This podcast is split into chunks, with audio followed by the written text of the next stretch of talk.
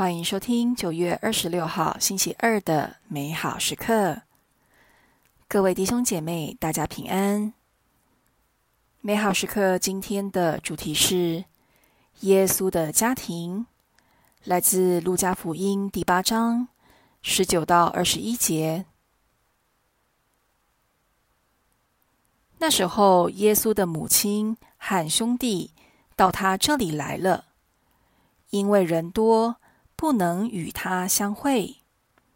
有人告诉他说：“你的母亲和你的兄弟站在外边，愿意见你。”他却回答他们说：“听了天主的话而实行的，才是我的母亲和兄弟。”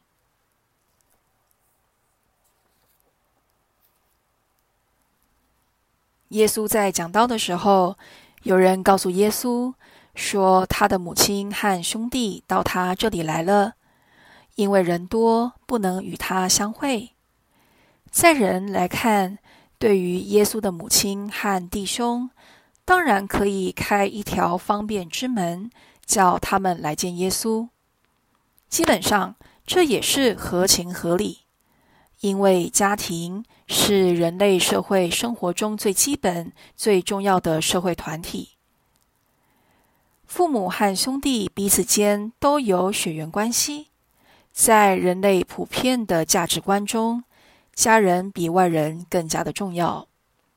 然而，福音中，耶稣却针对真亲属重新下了定义。耶稣没有设立特权。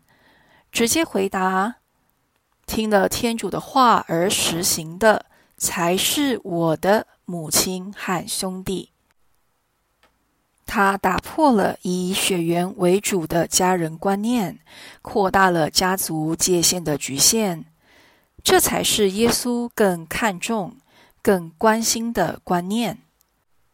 我们可以扪心自问：作为基督徒的你，有没有因为追随耶稣基督而跟家人有意见相左的时候呢？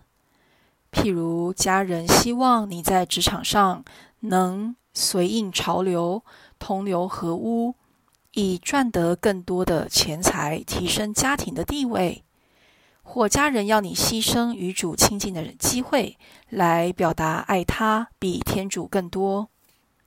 如果家人很强势、不理性、有威胁、利诱等反应，要你抛弃信仰的真理，或邀请你在信仰和家庭中做选择，你如何做到坚持遵行天主的圣言，又能考量他们的感受呢？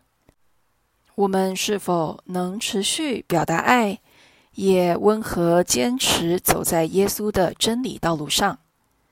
这可能才是耶稣要我们学习的功课呢。今天，让我们也意识到，如果我们真心诚意跟随耶稣，他已在教会为我们准备一个比血缘更亲的家庭，包括圣人、圣女们都不断为我们祈祷打气。品尝圣言，听了天主的话而实行的。才是我的母亲和兄弟。活出圣言。当人挑战你的信仰时，用温和的态度表达你的信仰，并用爱的行动为主作证。全心祈祷。主圣神，请赐给我只看天主的情面，而不看人的情面的德能与智慧。阿门。